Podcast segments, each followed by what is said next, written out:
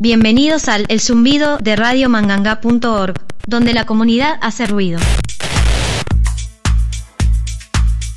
Hola vecino, vecina, ¿cómo están? Mi nombre es Pablo Maulela Hoy en el zumbido volvemos al tema Zanja Honda, en Piriápolis. Piriápolis es una localidad ubicada al oeste del departamento de Maldonado, en Uruguay. Y hemos estado siguiendo la problemática de esta zona donde hemos hablado con vecinas y vecinos que desean detener el daño que empresas privadas y la Intendencia de Maldonado están causando sin un estudio de impacto ambiental, sin procedimientos claros para intervenir el lugar y sin responsables que atiendan las denuncias realizadas por los vecinos. Bueno, esta vez hemos conversado con Agustina Meloto Domé, quien además de ser vecina de la zona, es gestora cultural y estudiante de la Tecnicatura de Conservación y Gestión de Áreas Naturales del Polo Tecnológico UTU Arrayanes en Priápolis. Les invito a escuchar la entrevista que le realicé a Agustina para El Zumbido, donde la comunidad hace ruido aquí en Radio Manganga. Me cuesta un poco entrar en tema, quiero decir, porque vamos a hablar específicamente de una situación cercana y local con respecto a la protección del, derecho agua, cuando eh, es un derecho que no está siendo protegido a nivel nacional. Y estamos en una situación de contexto eh, extremadamente crítica eh, con respecto al agua como, como, no como recurso, no quiero usar esa palabra porque me parece que, no lo representa, es la esencia de la vida. Somos 70% agua, o sea, no podemos salir de ese eje, no podemos mirar sin tener delante que somos 70% agua y gracias a eso todo el resto de la vida. Teniendo eso en mente o presente, vamos a tratar de, meternos como en este tema.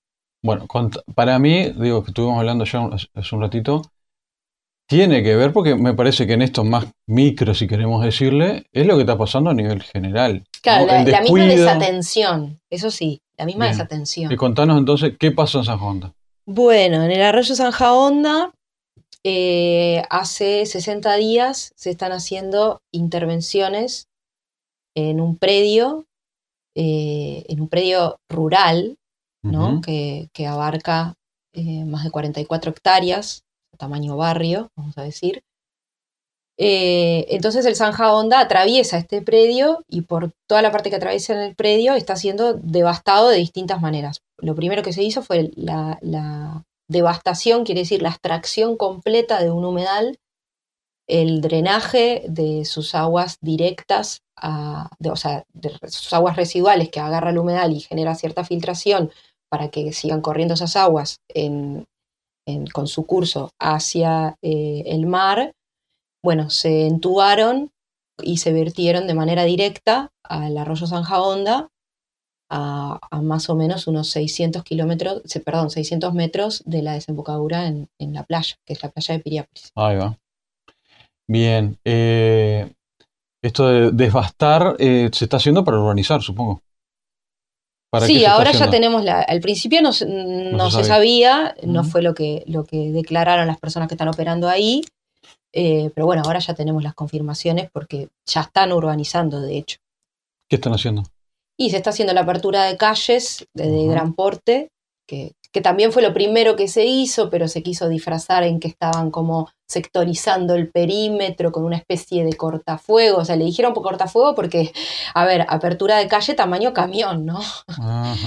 No tengo en mente cuáles son las medidas, pero digamos, no era de un trillo chiquito para que pase un auto, sino estamos hablando de, calles de gran porte dentro de todo este terreno, de este predio, eh, para lo cual se cortó eh, una gran cantidad de monte nativo que era, es como, era el, eh, digamos, el de los pocos parches linderos a las zonas urbanas, que en general los parches nativos cerca de las zonas urbanas son un poco los pulmones ¿no? de, nuestro ambiente. Bien, como para ubicarlo, el Sanja Honda este, viene del pan de azúcar y, se, y desemboca donde están las, las letras de, de Piriápolis, ¿no? Exacto. Ahí. Y en ese recorrido podemos verlo en algún momento ahí en el cruce con Misiones.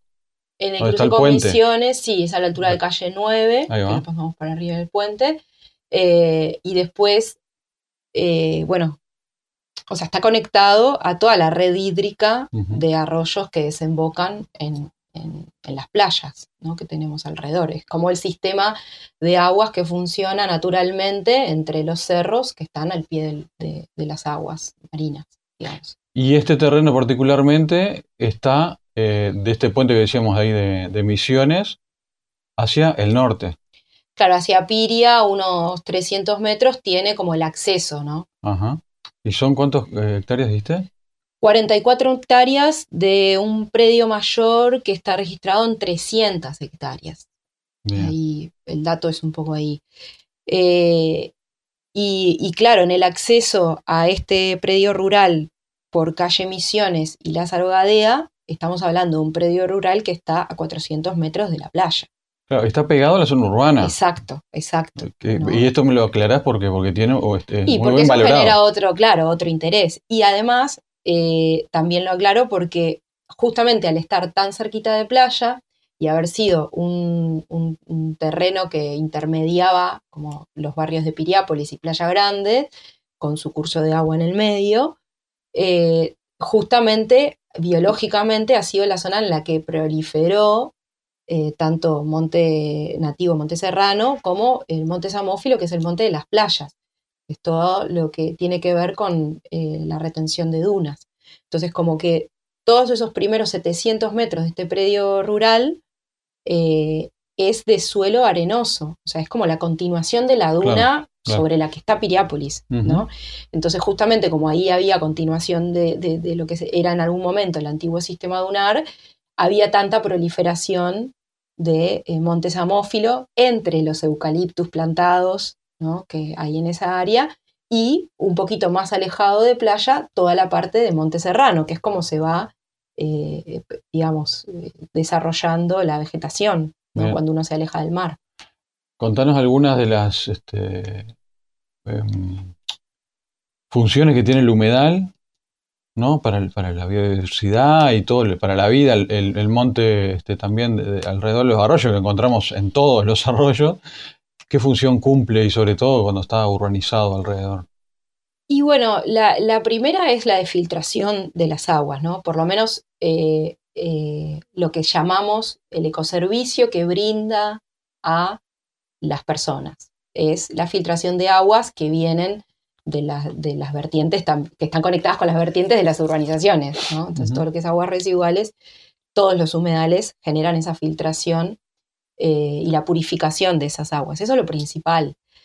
Eh, pero bueno, también está eh, la, valoración de que es un ecosistema único donde hay flora y fauna específica asociada a ese ecosistema, que un humedal es una zona que por momentos está inundada y por momentos queda ah. más seca y por momentos, o sea, como que tiene esa oscilación entre la suba y baja de un cuerpo de agua. Que, no, que no llega a ser una laguna, y, esto siempre está como en lo que serían los contornos o los costados de los arroyos, de repente hacia un lado y hacia el otro, porque estamos hablando ahora de este humedal que está del arroyo Onda hacia Piria, bueno, que estaba, porque ya no está más. O sea, lo pueden ver eh, vía satélite. Hay un, charco que se ve negro vía satélite, porque vía satélite, digo, en el mapa, satelital, que eh, ya no está el humo que estaba, claro, exactamente, una mancha. Eh, pero si nosotros seguimos el recorrido hacia atrás del Zanja Onda, o sea, subiendo hacia el lado del pan de azúcar, vamos a encontrar del otro lado otro humedal, por ejemplo, ¿no? que está sobre una zona pública. Entonces, eh, la asociación de humedales a los cursos de aguas es parte del sistema natural de esas aguas. Bien. Y lo otro importante acá en los cursos de aguas son los bordes específicamente de los cursos de aguas que tienen eh, protección a nivel nacional por varias leyes, ¿no? Eh, respecto a lo que un terreno privado puede, privado o público, puede o no intervenir de la cercanía del curso de agua. ¿Por qué? Porque las orillas son como las zonas eh, más frágiles que, que generan justamente los bordes de retención de ese curso y tienen una vegetación específica para soportar justamente las subas y bajas de, de, esa vertiente. Sí, sí, eso, lo, podemos ver en, en, el Google o cuando uno va por afuera, para el campo, alrededor del río tiene todo un monte que puede estar el campo, puede estar el campo de ganado, de lo que sea, pero alrededor de su arroyo de río tenemos todo un hermoso monte, todo alrededor, ¿no? Que eso se cuida, por eso mismo que decís. Eso es lo que nos está pasando ahora, acá, y está protegido por ley. Exacto. Entonces ahora empezamos con el otro tema que queríamos plantear primero, bueno, ¿qué está pasando sin los este, protagonistas? Los protagonistas, por un lado, son los vecinos y la gente que se está juntando para tratar de impedir esto, que está difícil por lo que me estabas diciendo. Y por otro lado, ¿quiénes son los que están interviniendo en esto? En un principio fue la Intendencia, ahora es privado. Contanos eh, los, protagonistas del lado de los vecinos. ¿Quiénes son? ¿Quiénes se están organizando? Y bueno, hay un equipo eh, autoconvocado de, vecinas y vecinos que, somos partes de las de también a, su vez de comisiones vecinales de, de, otras zonas, ¿no? de diferentes zonas, y que bueno, somos las personas que en este momento estamos pudiendo tener el tiempo, que eso es otro, otro factor vital, ¿no? La mm. necesidad de tiempo, de dedicación para, para, denunciar algo que está protegido por cinco leyes nacionales. O sea, el, tiempo necesario de la ciudadanía y no de una persona. Sino ¿Cómo le está yendo con el, juntarse? ¿Hay intereses? Eh, se están juntando este año, se juntaron muchas comisiones y hay cosas en común o, no, o en qué, el tema ambiental en este caso. Sí, esta pregunta está relacionada entre el Zanja Onda y lo que me estás contando, nombrando o trayendo, que es un poco la red de intercomisiones de la localidad de Piriápolis y sus alrededores, ¿no? Eh, que es una red que se está gestando ya hace eh, varios años, en distintos momentos, con distinta fuerza, justamente por problemáticas, es lo que hace el eh, reunir y aunar más personas dedicadas a, una situación. Y justamente el primer inicio del trabajo en red fue eh, por una intervención en el Zanja Honda de hace dos años y medio, en lo que es la desembocadura del Zanja Honda, que se devastó el, humedal que está asociado en esa parte, ¿no? Así como contábamos, hay más humedales. Sobre eh, la playa era, es el último humedal antes de llegar a la arena, y ese fue devastado por la intendencia en su momento eh, y bueno, y a partir de ahí se hizo eh, una gran convocatoria a las comisiones vecinales de los distintos barrios y balnearios, que por suerte en esta localidad y en esta región está muy presente la ciudadanía en, este, esta figura de participación ciudadana, eh, y muy dedicadas al ambiente, lamentablemente porque está constantemente siendo presionado y devastado y, desvalorizado y muchas cosas más. Y bueno, entonces como toda igual situación tiene el auge en este momento que, pasa esto, y luego después costó mantener como en el tiempo y ahora tuvo como una nueva activación a partir de eh, una asamblea general que convoca la Comisión del Cerro de los Burros hace como un mes más o menos, eh, justamente eh, con la misma propuesta de el trabajo en red de las distintas comisiones de, la región. Bien, se está trabajando entre comisiones.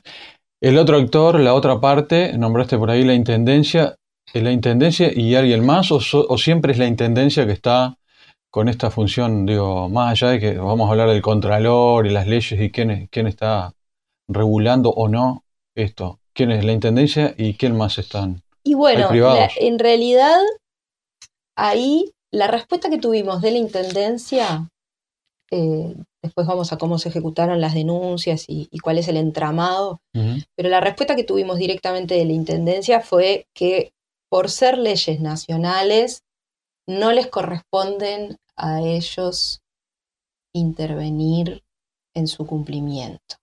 Pero si ellos mismos la, infringen, digo, no, bueno, eh, eh, en ese caso hubo, de hecho estamos hablando ahora del caso privado. No pueden controlarse a sí mismos.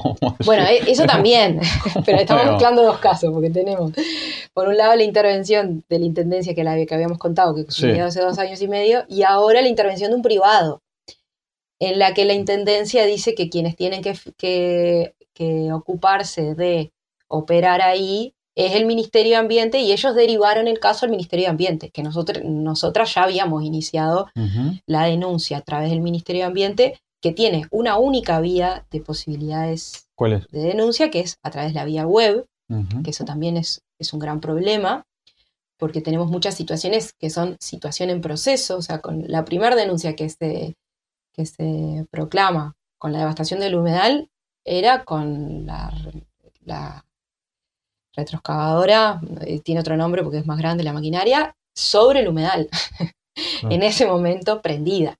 O sea, que podría haberse frenado todo esto de manera inmediata, realmente, ¿no?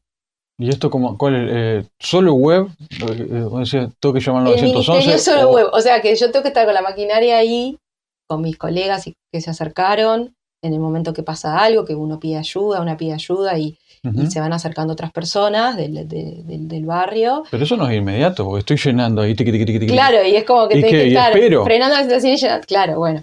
Entonces ahí, eso es lo que, por eso me refería a un entramado de denuncias. Porque ahí, si la situación. Que Eso lo tenés que hacer, vamos a decir. Claro, Pero no te digo, soluciona al toque. Exactamente. ¿Qué es lo que te soluciona, vamos a decir, vamos a parar la hora? ¿O qué, cuál es la experiencia?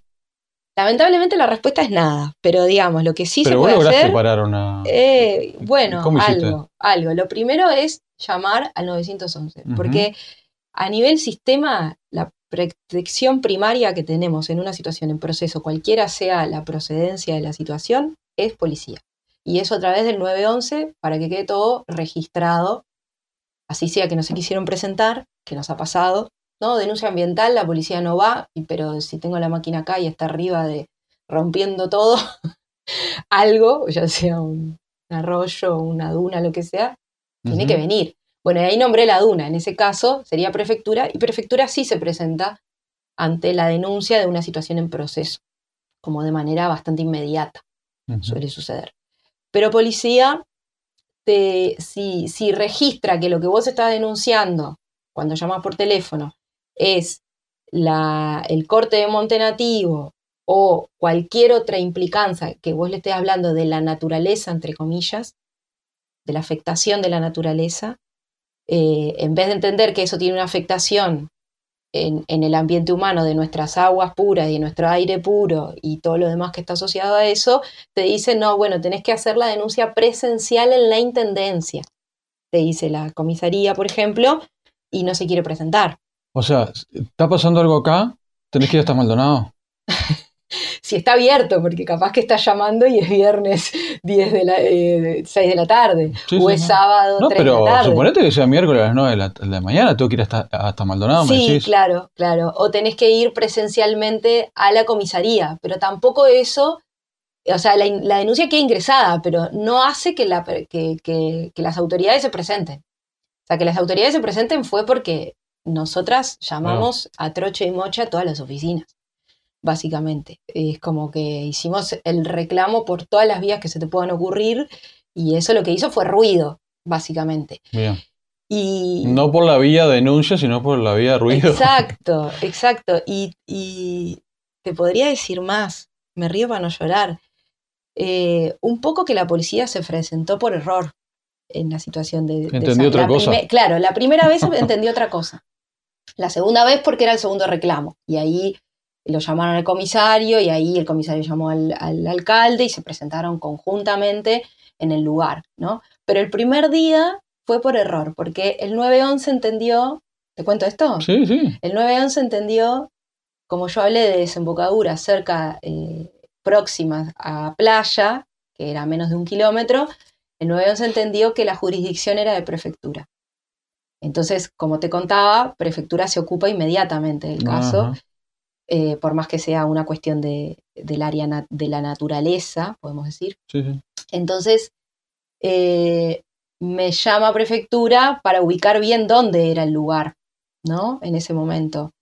Y cuando yo le especifico dónde era el lugar, ahí me dice, ah, pero no, no es nuestra jurisdicción. Entonces, ¿ahí qué pasó? Van a chequear. Prefectura pasó el aviso a comisaría.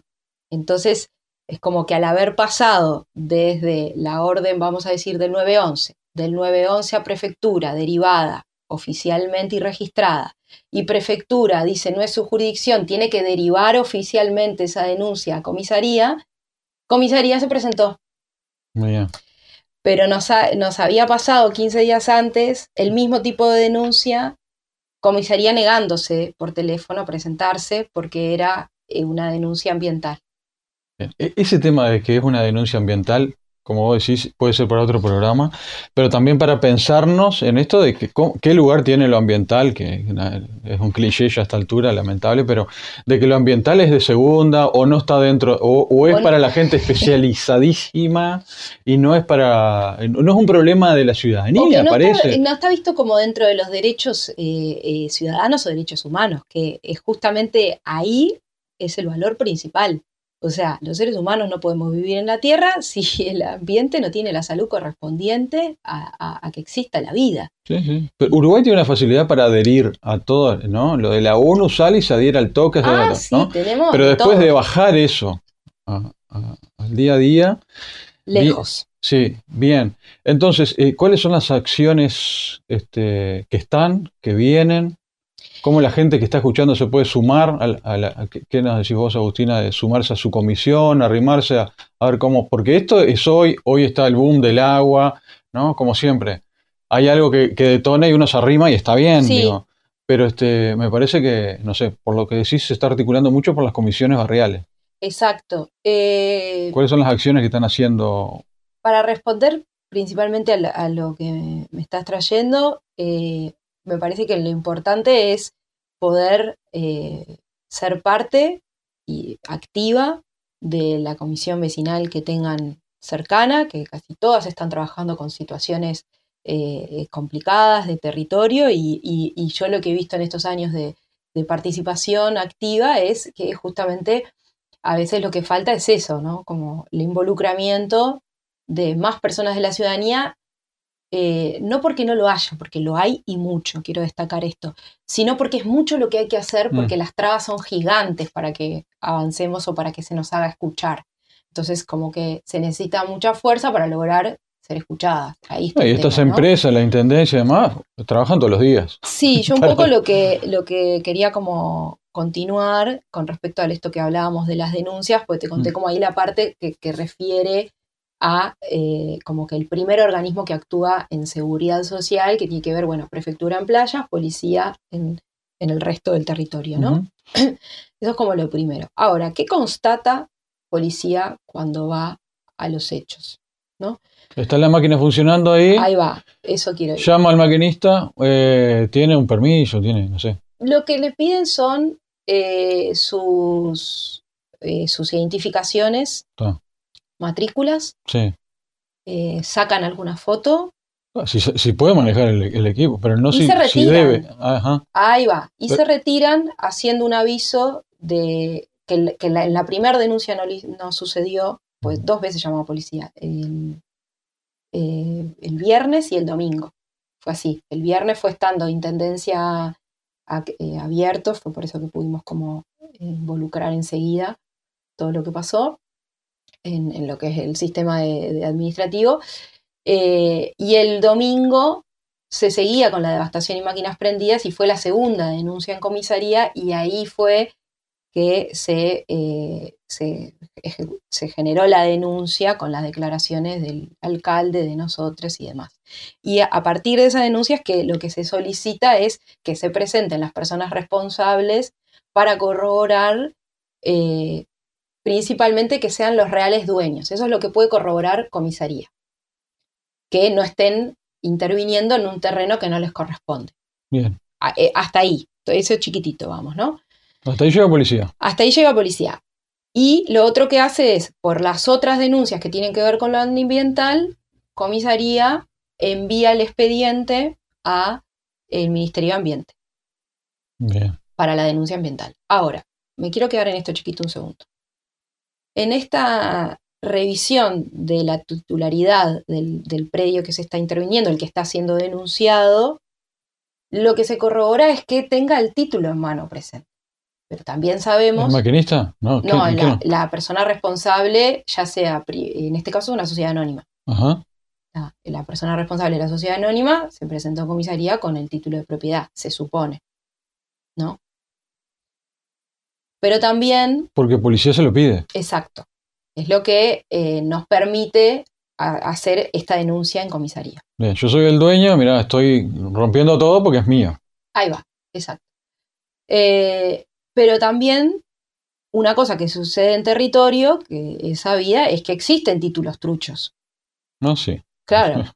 Entonces, lo que no se corrobora es la, procedencia. Para atrás. En este caso, de las 44 hectáreas, vos me decías que hace 60 y pico de años que no.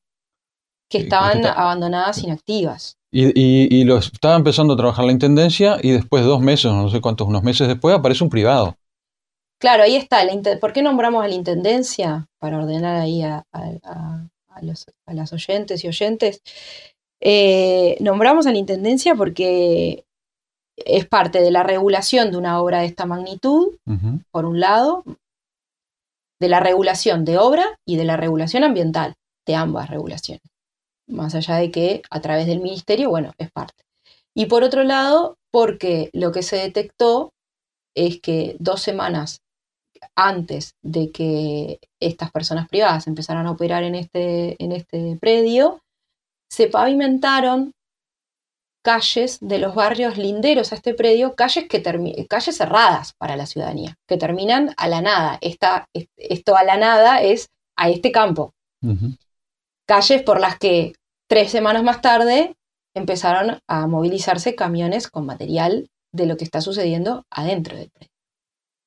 Bien, Esta, igual es llamativo que eh, empieza a funcionar la intendencia, ustedes paran la intendencia o hacen denuncias y aparece un privado después, ¿no? Es un poco llamativo eso, ¿no? Claro, porque vos estás trayendo el caso de que, se paró de porque pavimentaron calles que estaban marcadas y son, eran dentro del circuito de urbanización y demás, pero se quiso abrir una calle, que esa es la que tú me estás nombrando, se quiso abrir una calle en una zona que es humedal, ah, bien. Que, no, que no existía la calle.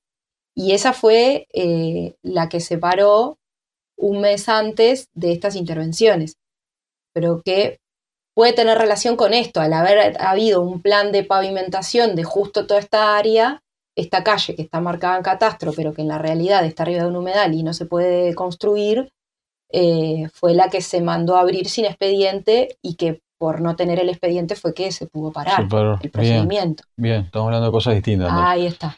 Em, ¿Cómo viene esto? Para ir redondeando, ¿cómo viene el... Eh, están dando ahora y qué, es lo que se aproxima o qué acciones es la idea de, tener en concreto? Porque se están juntando, que no es poca cosa, me parece, las comisiones, pero este, ¿qué acciones este, se, se, vienen para, no sé, o para generar un antecedente? Me estás diciendo que a veces es muy difícil parar esto.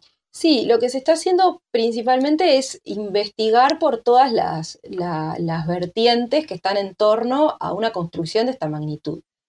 ¿Y por qué digo esto? Porque por una cuestión de, de, quizás eh, el tema de interés nuestro que tiene que ver con las cuestiones de ambiente, es que nosotros conocemos, nosotras conocemos las legislaciones que corresponden a esto.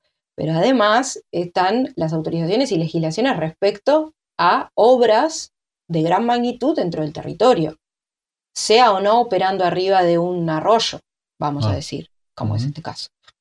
Y entonces ahí, eh, justamente averiguando en, distintas oficinas de la Intendencia, llegamos a que uno de los documentos principales y las autorizaciones principales para una construcción de estas características y de esta magnitud, que no es menor, estamos hablando del tamaño de un barrio entero, 44 hectáreas, no es un, terreno de alguien pequeño.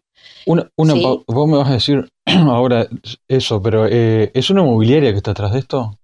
Bueno, una inmobiliaria es la que hizo la compra-venta. Ahí va. Eh, pero es una sociedad anónima lo que está atrás de esto. ¿Pero de qué rubro es? No se sabe, ahí está. En todos los, no se sabe, mm. que, son las respuestas que a lo que entendemos debería haber dado paso a paso los distintos organismos eh, a los que se denunció. O sea, vamos a decir, la investigación no tendríamos que estar haciéndola nosotras. Tendría que estar haciendo los lugares que, a los que fueron denunciados. La Intendencia, Comisaría el Ministerio de Ambiente, cada quien en su área, pero las investigaciones tendrán que haber corrido a través de eso. Obvio. ¿Y esta sociedad anónima no está cumpliendo esto que me decías? Claro, no está cumpliendo eh, con la principal documentación que autoriza a ejecución de obras, que es el PAI, que estas siglas quieren decir eh, programas de adecuación integrada. Que es justamente la planificación de decir, bueno, ¿qué es lo que se va a hacer? ¿De qué manera? Se presenta ante la Intendencia, la Intendencia lo, lo, deriva a las distintas áreas que, que, analizan el tema y en base a eso se le solicita determinadas cuestiones. Bueno, esto lo tenés que hacer de esta manera, acá necesitas una evaluación de impacto ambiental, acá necesitas esto, o sea... No podés hacer tal y tal cosa. Exacto. Entonces, pero este documento no está hecho y ya las obras están hiper ¿Ustedes cómo lograron eso? ¿Fueron y preguntaron, yo quiero hacer tal cosa? Bueno, para esto necesitas esto, esto y esto, le dijeron ustedes como vecino. Bueno, no fue tan fácil. Bueno, sí me imagino. Sí, sí, porque tenés que dibujarlo un poco también. Y, y ahí está lo o la gente ni sabía del la Eso, que, eso que, que, ahí está lo loco, que nosotras ni sabíamos del PAI y haciendo preguntas llegamos a eso, pero no llegamos de manera directa, llegamos después de un montón de preguntas y reiterando las mismas preguntas a distintas personas en distintas oficinas. Porque eh, de las primeras llamadas me acuerdo que yo decía, bueno, pero ¿cuáles son las autorizaciones correspondientes a una construcción que está sucediendo? Que alguien me explique esta parte para saber si hay algo más que, que se haya que denunciar. Y bueno, y me derivaban de oficinas, no sabía decir, Después te termina asesorando un vecino que además es abogado ambientalista y te da una mano, pero como que vas al organismo que tiene que estar eh, eh, ocupándose de, todas estas autorizaciones y, ni siquiera sabe responderte cómo es el procedimiento. Que deberían de tener procedimientos claros, ¿no? Si vas a urbanizar para la tapa del libro, ¿no? Esto, esto y esto. Para cada quien lo que le parezca, no sé. Bien. Bueno, vamos a igual vamos a nos va a pasar las leyes si quiere ampliar la gente, que está bueno, que protegen supuestamente ¿no? estos entornos. Y bueno, eh, una de las principales es la 18.308, que es la Ley de Ordenamiento Territorial y Desarrollo Sostenible. Esa es como la, base de, la protección de cómo se interviene el ambiente. ¿Y por qué digo el cómo? Porque este, este, esto es otro tema reiterado, ¿no? Eh, como lo decías tú hace un momento, eh, este terreno es mío y hago lo que quiero. Y bueno, no, porque está dentro de un área mayor que es el territorio de todas las personas, ¿no? Y, de todos los seres vivos. No, y en este caso los arroyos no, son, no pueden tener dueños. Claro, entonces ahí como que hay un entendimiento eh, tragiversado de la propiedad privada, porque yo pongo el ejemplo que, me parece que es claro para estas personas que tienen tan confundidas las, las ideas, de, bueno, si uno compra una propiedad horizontal o una propiedad, un departamento en un edificio, tampoco por ser tuyo puedes hacer lo que se te cante, ¿no? O sea, no puedo abrir una ventana donde no corresponde, no puedo tirar abajo la ventana y, poner otra porque me, encanta, me gusta con otro marco. Hay un montón de cosas que no se pueden hacer, mm. como hay un montón de cosas que sí, pero también para las que sí necesito avisar, autorizar, hacer alguna evaluación referente a temas de seguridad. O sea, bueno, todo eso mismo en, un territorio a lo que llamamos en la naturaleza silvestre, es igual. Si hay un curso de agua no lo puedo tocar, ni intervenir. Si tengo un bajo eh, eh, no lo puedo rellenar, como puede ser una parte de un humedal. Entonces, o sea, compro un terreno, pero el que es posible hacer lo que quiero no es la totalidad de ese terreno. Hay que evaluar cada lugar, qué condiciones tiene y qué se puede hacer en tal o cual lugar. Y para eso existen todos estos marcos legales, porque justamente a partir de una inmensa cantidad de estudios científicos, técnicos, históricos a nivel ambiental es que se desarrollan todas estas legislaciones. No es que lo, estoy como lo estamos trayendo nosotras las vecinas como una idea. Y es algo que viene ya de años, ¿no? Claro, claro, claro. no, hay, no hay partidos que están con alguna cosa u otra, sino que me parece que hay, problemas que vienen de tiempo que no se regulan o no, se pone plata en, ciertos ministerios para que haya regulaciones y técnicos. Y ahí está, y ahí dijiste técnicos y es otra clave que yo, donde yo encontré, o sea, porque en todo este tema yo he analizado mucho eh, el entramado de la gestión, que digo, la indigestión. Mm. Porque lejos de, ser gestiva es indigesta, ¿no? No, sucede para lo que está hecho, ¿no? Entonces, en este proceso indigesto que, tenemos como administración, eh, encontrás cosas como que existen departamentos técnicos especializados, con los conocimientos especializados en función de lo que regulan, controlan, evalúan, procesan, ¿no? Hasta ahí vamos bien. Pero después, eh, estas personas técnicas no tienen el, poder administrativo de eh, eh, ejecutar decisiones.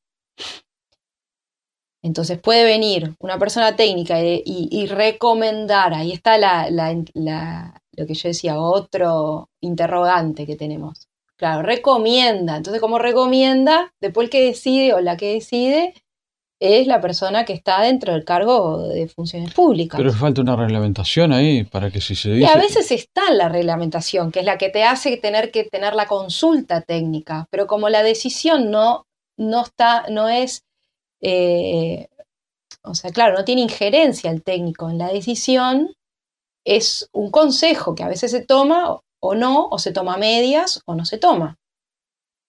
Entonces mm. ahí es otro interrogante gigante porque, a ver, eh, cada quien de lo que sabe, ¿no? O sea, eh, y en eso es como que hay que también ser humilde. Y en la administración pública, y, no solo escuchar a las personas que tienen conocimientos técnicos o conocimientos de, de, tener experiencia de muchos años en un área y monitorearla y observarla y demás, eh, hay que tener humildad y poder tomar una decisión tomando e, este valor de información. Exacto. Incorporándolo en la decisión. Bien, cerramos. Eh, no sé, invitación o algo que nos quieras decir. Yo, invitaría a las comisiones donde están escuchando que se arrimen al barrio, ni hablar, que esto parece de hoy, pero esto ya viene de ese tiempo, ¿no? Hay, experiencia, hay muchos, este, mucha gente que tiene conocimiento, técnicos, ¿no? Como nos decía. ¿Qué, nos dirías tú este, a la gente? Y bueno, acercarse a las comisiones vecinales que tengan cercanas eh, y a través de ellas acercarse a, la red de intercomisiones que, se está gestando y que está trabajando en tres ejes principales que tienen que ver con calidad de agua, residuos y eh, ordenamiento territorial, que son todas estas problemáticas, ¿no? Bien, vamos a, contactar también a, la, a las comisiones para charlar acá también de ellos, así que te agradezco, Por favor, gracias a ustedes por la invitación. Dale. y bueno, cualquier otra, no sé, otra consulta, otra inquietud, o sea, quedamos a disposición las personas que, yo y sé que todo el equipo también, eh, ya sea para dialogar, para informar, lo que sea que por ahí no se haya comprendido o se necesita tener más información. O sea, nosotros manejamos toda la información disponible. Tenemos una carpeta Drive donde está toda la información ahí. Cualquier persona que se acerca, porque se siguen acercando eh, vecinas, vecinos que por ahí escucharon algo y, quieren saber algo más. Y bueno, está toda la información ahí visible de, de, lo que viene sucediendo, de los registros que venimos haciendo, de todas las denuncias que se vienen operando, de la información que venimos recolectando en el proceso. Así que está todo ahí al alcance. Eh, Eso se contactan contigo, eh, capaz que dejamos el teléfono acá en la descripción, abajo, capaz que ponemos alguna, este, también lo que decía Agu de las leyes, para profundizar de lo que está protegiendo hoy por hoy estas áreas. Así que más info va a ver acá en la descripción del podcast y este y teléfono y contacto para, para eso, para tengo una duda, che, me parece que y bueno, y ustedes que estén ¿Puedo agregar algo más? Sí. Sí, dale. Bien, pensando porque dijiste esto de las leyes que, protegen eh, los ambientes y las zonas naturales, también las leyes que protegen eh, a la ciudadanía con el derecho a la información. Por eso hablo de la información disponible y transparente a todas las personas que se quieran acercar. También hay leyes que protegen eso y también hay leyes que nos protegen en la participación de la toma de decisiones de eh, eh, situaciones que tengan que ver con la intervención en ambiente. Y eso está eh, no solo avalado por leyes nacionales, sino que además rectificado en convenios internacionales, que era lo que tú nombrabas.